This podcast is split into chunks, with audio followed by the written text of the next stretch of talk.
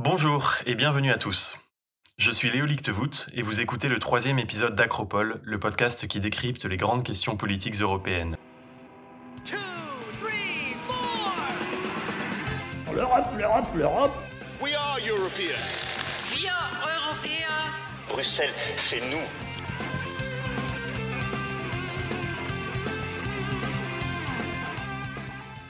Vaccination, confinement et déconfinement, relations avec la Turquie et la Chine, chute de gouvernement, élections et campagne, l'Europe n'a, à son habitude, pas manqué de s'inviter dans l'actualité du dernier mois.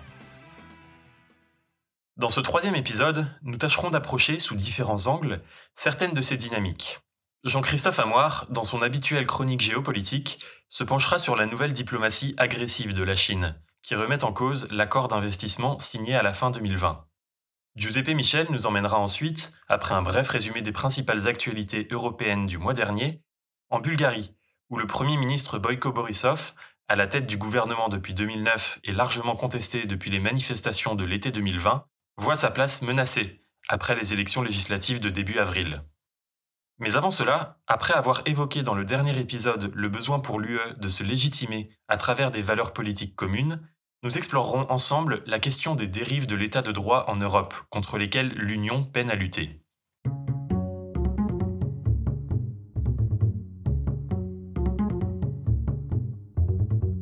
Les valeurs de la démocratie et de l'état de droit, elles ne sont pas négociables, elles ne sont pas à la carte. Sur les valeurs, il ne peut pas y avoir une Europe à deux vitesses. Elles sont le ferment de notre unité et de notre liberté. Ces valeurs, dont parlait Emmanuel Macron dans son discours de la Sorbonne sur l'Europe en septembre 2017, entourent parfois des concepts assez flous pour le grand public. On entend souvent parler de dérive de l'état de droit dans l'actualité, de recul démocratique, d'atteinte aux droits fondamentaux. Mais qu'est-ce qu'on entend exactement par ces termes? L'état de droit signifie que l'État, c'est-à-dire le pouvoir exécutif et l'administration, est soumis au droit, il doit donc y avoir une séparation stricte entre l'État d'un côté et de l'autre le Parlement et la justice, qui produisent la loi et le droit. C'est normal. Si l'État produisait lui-même la loi à laquelle il était soumis, il serait juge et parti, et pourrait faire ce que bon lui semble. L'État de droit doit donc protéger les citoyens des décisions arbitraires. Cette notion d'État de droit est étroitement liée à celle de démocratie et à celle des droits fondamentaux.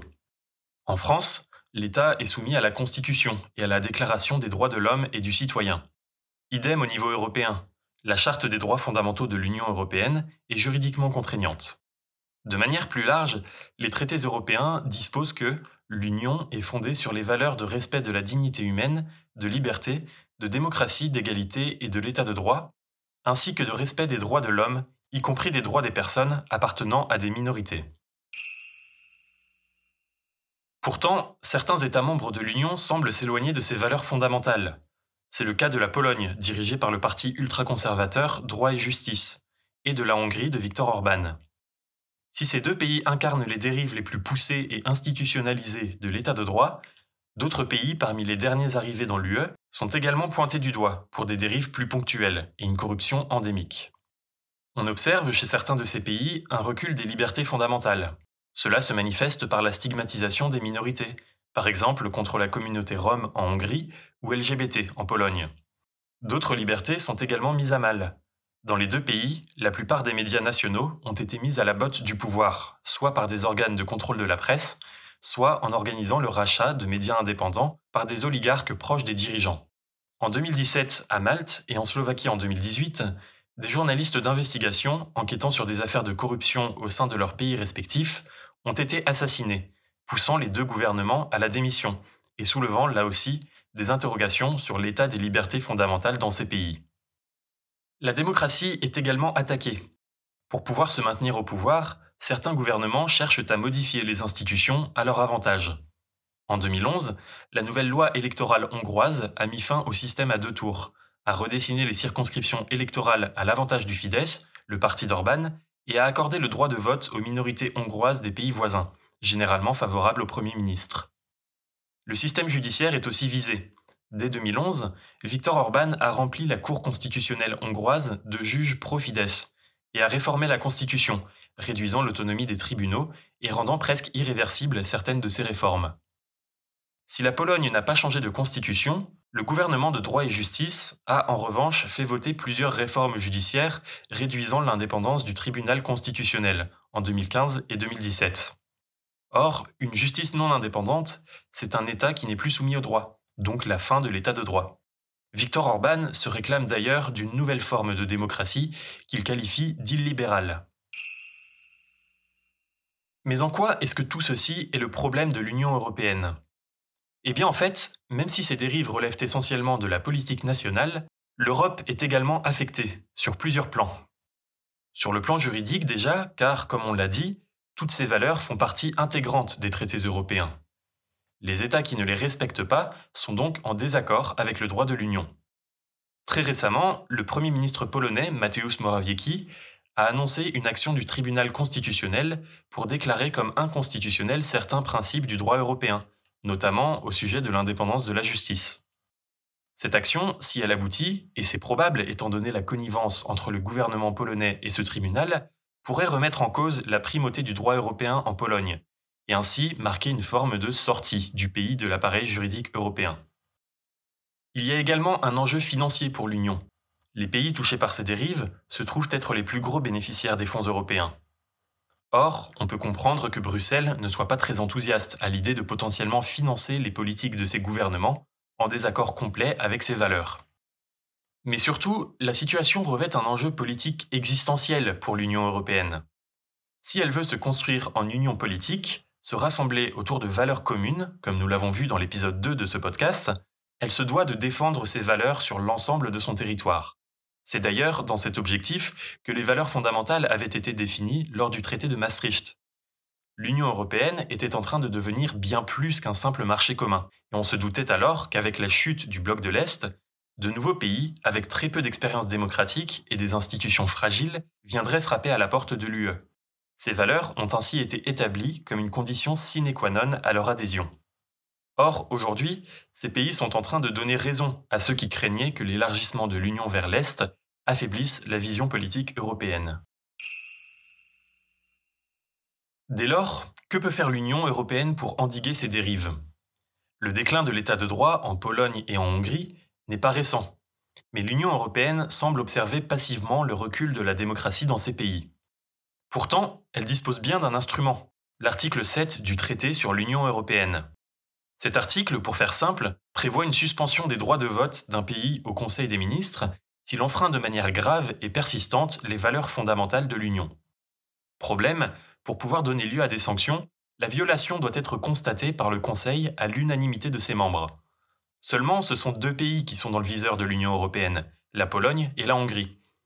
Ainsi, pour se protéger mutuellement, si un vote venait à être tenu sur une violation de l'état de droit dans l'un des deux pays, l'autre apposerait automatiquement son veto pour bloquer les sanctions. La procédure n'a donc jamais abouti pour l'instant. Comme alternative à cette sanction politique, les chefs d'État et de gouvernement ont approuvé l'été dernier la mise en place d'une certaine conditionnalité du plan de relance et du budget européen au respect de l'état de droit. En passant cette fois par un vote du Conseil à la majorité, la Commission peut priver les États coupables de violation des valeurs de l'UE de fonds européens. Ces fonds pourront toutefois être directement redirigés vers les acteurs locaux, afin de ne pas pénaliser injustement les structures indépendantes du pouvoir, dont la survie dépend de ces fonds. Par ailleurs, la Cour de justice peut aussi apparaître comme un recours pour protéger l'état de droit contre les gouvernements enfreignant le droit européen. Le 31 mars dernier, la Commission a d'ailleurs saisi la Cour de justice contre la Pologne au sujet d'une loi réduisant à nouveau l'indépendance des juges. Quoi qu'il en soit, sanction ou pas, un obstacle politique de taille reste à surmonter. Ces gouvernements continuent de jouir d'une large popularité au sein de la population de leurs États, et la consolidation de leur pouvoir laisse à penser que l'Union devra encore composer avec eux pour un certain temps. L'émergence de mouvements populaires et de partis contestataires en Pologne, ainsi que l'alliance des partis d'opposition souhaitant forcer une alternance en Hongrie, laisse toutefois espérer de possibles changements dans les années à venir. Sans ça, la lente descente de ces pays pourrait bien marquer une forme de dislocation en interne de l'Union européenne.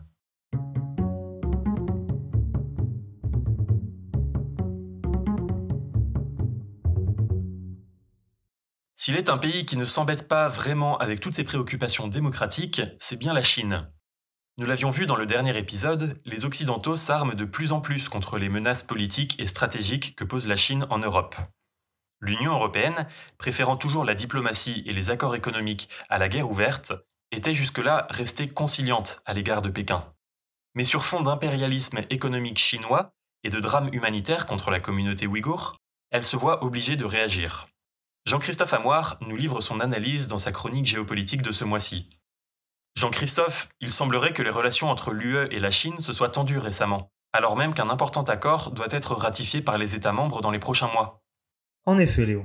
Pourtant, le 31 décembre dernier, les dirigeants chinois avaient de bonnes raisons de sortir de Champagne. Après une quasi-élimination du virus de leur territoire et la reprise en main du pays, la Chine avait obtenu la signature d'un accord de principe avec la Commission européenne pour renforcer les investissements sino-européens. Il s'agissait là d'une grande victoire pour le narratif chinois, qui a utilisé cet accord pour se placer comme le champion du multilatéralisme, du commerce et de la prospérité mutuelle, quand les États-Unis étaient empêtrés dans leur crise sanitaire et politique. Pire, les Européens n'ont à aucun moment consulté les États-Unis, laissant la nouvelle administration Biden devant le fait accompli. L'accord est également une grande victoire sur le plan économique pour l'Union européenne. En négociation depuis 2013, il prévoit une libéralisation du marché chinois, une plus juste compétition la fin des transferts imposés de technologie et une plus grande réciprocité. Les concessions accordées par Pékin sont si grandes qu'il a fallu presque une décennie pour en arriver là. Après quatre années de guerre commerciale et une crise économique dévastatrice, Européens et Chinois étaient enclins à renforcer le commerce entre les deux géants économiques afin de compenser la perte partielle du marché américain.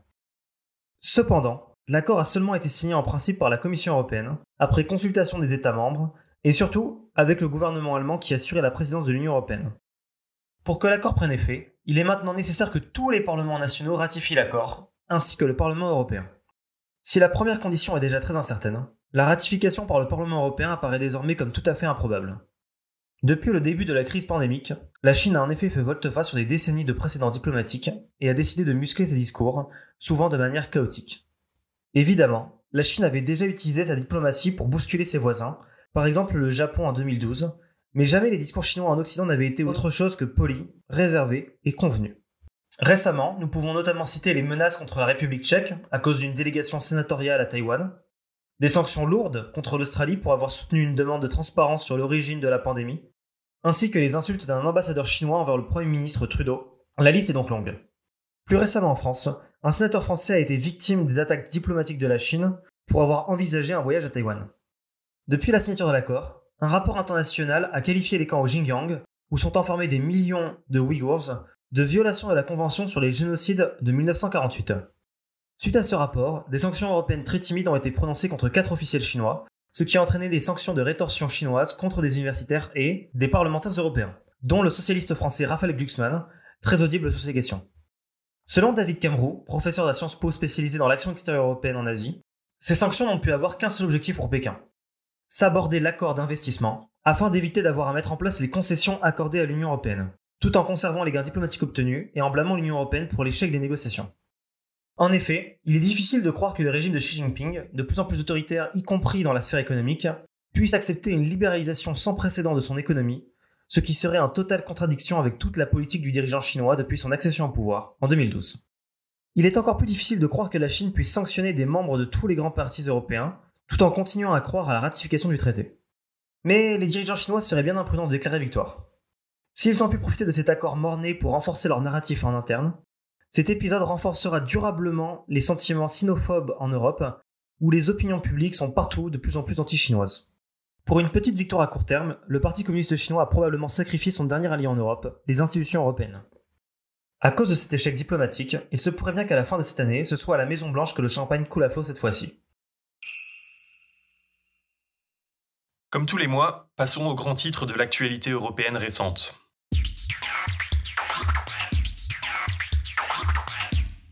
La vidéo a fait le tour d'Internet et a agité les milieux de la diplomatie européenne. L'événement a même désormais un nom, le Sofagate.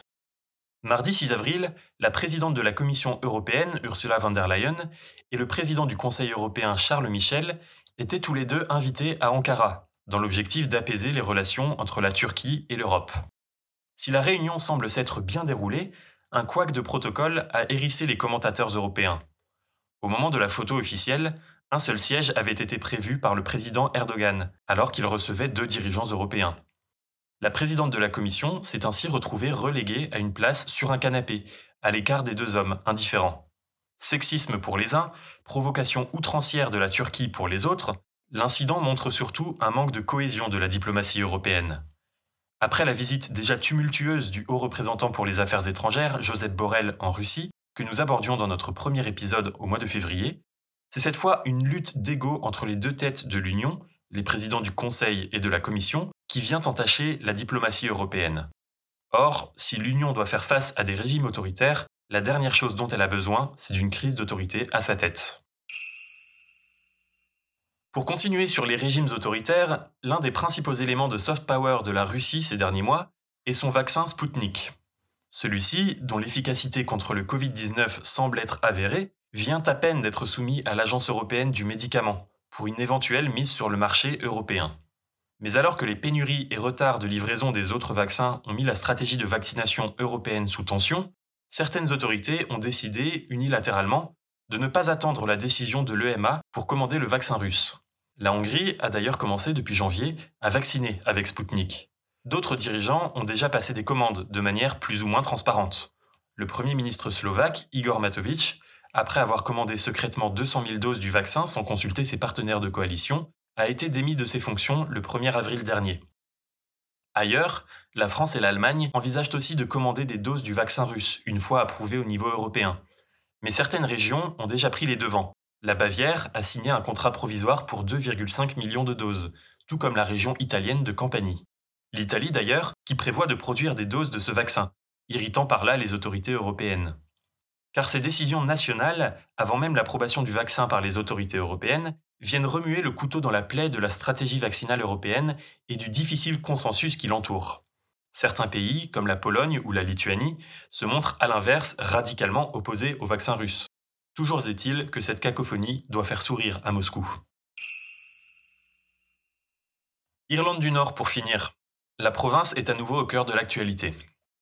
Depuis les désaccords entre l'Union européenne et le Royaume-Uni au sujet du statut de la région à la suite du Brexit, que nous vous expliquions dans notre dernier épisode, des tensions et émeutes ont éclaté dans la région du nord de l'île. 23 ans après les accords du Vendredi Saint, qui avaient mis un terme aux affrontements entre les unionistes pro-britanniques et les républicains catholiques pro-unification de l'Irlande, la région souffre toujours d'une forme de ségrégation, matérialisée par des écoles différentes, ou encore des quartiers séparés par des grands murs en béton. Depuis deux semaines environ, certains groupes paramilitaires unionistes ont déclenché des émeutes pour protester contre le nouveau statut de la province, qui doit être différencié du reste du royaume à cause du Brexit. Ces violences ont, sans surprise, donné lieu à des réponses de la part des républicains, exacerbant les tensions et causant plusieurs dizaines de blessés parmi les manifestants et les forces de l'ordre. Or, bien que les relations entre Bruxelles et Londres semblent s'être apaisées et que les dirigeants politiques de tous bords aient appelé au calme, les manifestants unionistes réclament la suppression totale de la différenciation de l'Irlande du Nord, impossible pour Bruxelles et Dublin. À voir donc si les tensions se poursuivront dans les prochaines semaines. On parlait plutôt des institutions démocratiques fragiles dans certains pays d'Europe de l'Est, et la Bulgarie ne fait pas exception. En 2017, l'ONG Transparency International décernait au pays le triste titre d'État le plus corrompu de l'Union européenne. L'été dernier, d'importantes manifestations anti-corruption avaient secoué le pays, appelant à la démission du Premier ministre Boyko Borisov. Et si ce dernier est ressorti en tête des élections législatives du début du mois, sa position est plus fragile que jamais. C'est ce scrutin que va nous aider à comprendre Giuseppe Michel dans sa chronique mensuelle. Giuseppe, qui sont les vrais gagnants de ces législatives bulgares? Eh bien Léo, les gagnants de cette élection sont sans conteste les mouvements issus des manifestations anticorruption de l'été dernier. Je m'explique. En effet, la Bulgarie a connu d'immenses manifestations dans tout le pays à l'été 2020, suite à diverses affaires de corruption touchant le gouvernement de droite en place. Ces manifestations sont venues fragiliser le Premier ministre Boyko Borisov au pouvoir depuis 2009. Ainsi, même si la pandémie de Covid-19 a mis un terme à ces manifestations, les formations politiques apparues suite à ce mouvement ont réussi une véritable percée à l'Assemblée nationale bulgare, en raflant quasiment 40% des sièges. Ces formations sont au nombre de trois. La première se nomme Il y a d'un tel peuple. Elle est portée par une star de la chanson et de la télévision bulgare, Slavi Trifonov. Le nom de son mouvement est d'ailleurs tiré du titre de l'un de ses albums et son programme fut rédigé par ses propres paroliers. Avec un discours résolument anti-élite et en faveur de la démocratie directe, il y a un tel peuple a réussi l'exploit d'arriver deuxième à ces élections avec 17,7% des voix et 51 sièges sur 240. La deuxième formation anticorruption est une coalition de petits partis de centre-droit, se nommant Bulgarie démocratique. Elle obtient 9,5% des suffrages et 27 sièges. Enfin, cette vague anticorruption est également constituée de la coalition Lève-toi, dehors la mafia. Celle-ci rassemble plutôt des partis de centre, centre-gauche, et obtient 14 sièges avec 4,7% des voix. Mais si les formations anticorruption apparaissent comme les grandes gagnantes de ces élections, les perdants sont assurément les partis traditionnels de la politique bulgare, et au premier rang desquels le parti au pouvoir depuis 12 ans, le GERB, citoyen pour le développement européen de la Bulgarie. En effet, le GERB perd 20 sièges et n'obtient qu'à peine plus d'un quart des suffrages exprimés. C'est une véritable gifle pour le Premier ministre en place, Boyko Borisov. De plus, ce dernier perd l'ensemble de ses alliés d'extrême droite qui lui avaient permis de se maintenir à la tête du pays en 2017. Aucune des trois listes nationalistes n'est parvenue à franchir le seuil électoral fixé à 4%. La vague nationaliste des élections de 2017 se referme donc, les partis d'extrême droite présents à l'Assemblée nationale passant au total de 14 à 6% des voix seulement.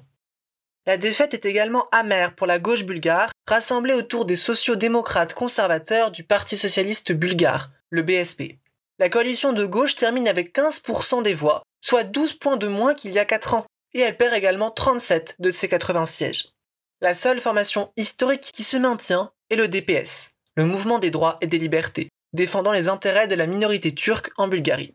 Ce dernier a reçu 10,5% des voix et 30 sièges, soit 4 de plus qu'en 2017.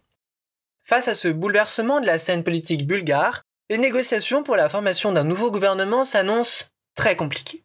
En effet, selon la Constitution, le président doit demander au parti arrivé en tête d'organiser les négociations pour trouver une nouvelle majorité. Or, ce parti, c'est le GERB du Premier ministre sortant Boyko Borisov. Le problème étant qu'aucun parti présent à l'Assemblée nationale ne veut former un gouvernement avec lui. Il est pour les formations anticorruption l'homme à abattre pour abattre tout le système. Slavit Trifonov, le leader d'Il y tel peuple arrivé en deuxième position, a même parlé du GERB comme, je cite, un parti toxique qui doit disparaître. Les chances sont donc très faibles pour le GERB de rester au pouvoir, même si Borisov semble prêt à céder le poste de Premier ministre à son ministre des Affaires étrangères, Daniel Mitov.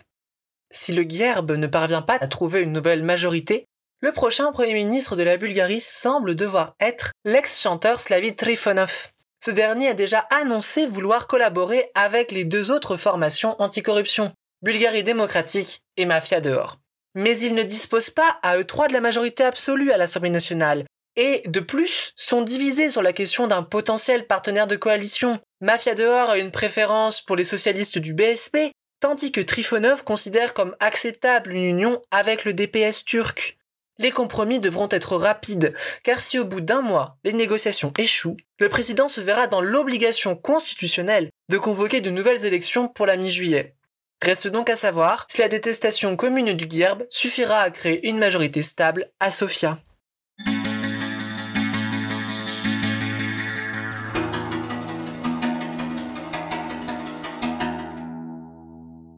Pour la recommandation de ce mois-ci, Acropole vous propose de découvrir une fiction. La série télé Occupied, création norvégienne d'Erik Skjolbjerg, Karian Lund et Jo Nesbø, explore les bouleversements politiques dystopiques d'une Norvège sous occupation russe. Or, une fois n'est pas coutume, dans ce scénario, l'Union européenne soutient l'invasion russe. Diffusée sur Arte en France, également disponible sur Netflix, la série s'étend pour le moment sur trois saisons, riches en suspense et rebondissements. Les passionnés de géopolitique apprécieront. Nous arrivons à la fin de ce troisième épisode d'Acropole. Merci à vous de nous avoir écoutés. Merci à Jean-Christophe et Giuseppe pour leur aide à la réalisation de ce podcast et pour leur chronique. Vous pouvez continuer de suivre l'actualité du podcast sur nos réseaux sociaux, où sont également postés des dessins de presse en lien avec l'actualité européenne. Et je vous invite enfin à écouter ou réécouter les précédents épisodes d'Acropole sur notre site web acropole-podcast.eu sur toutes les plateformes de diffusion de podcasts, ainsi que sur YouTube. Vous pouvez également nous faire part de vos retours et suggestions sur le podcast. On se retrouve dans un mois pour le prochain épisode. À bientôt!